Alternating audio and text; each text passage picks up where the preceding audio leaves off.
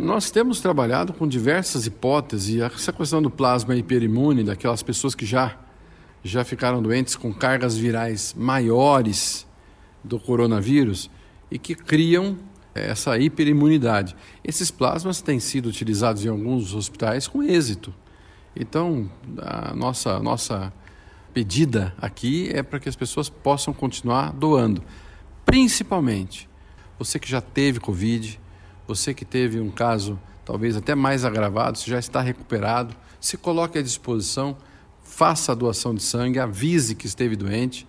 Tenho certeza que o seu plasma, o plasma do seu sangue, poderá ser utilizado por uma das nossas unidades hospitalares do Paraná que estão fazendo o combate, o enfrentamento ao coronavírus. Existem outras situações, mas essa, essa especificamente do plasma hiperimune é muito importante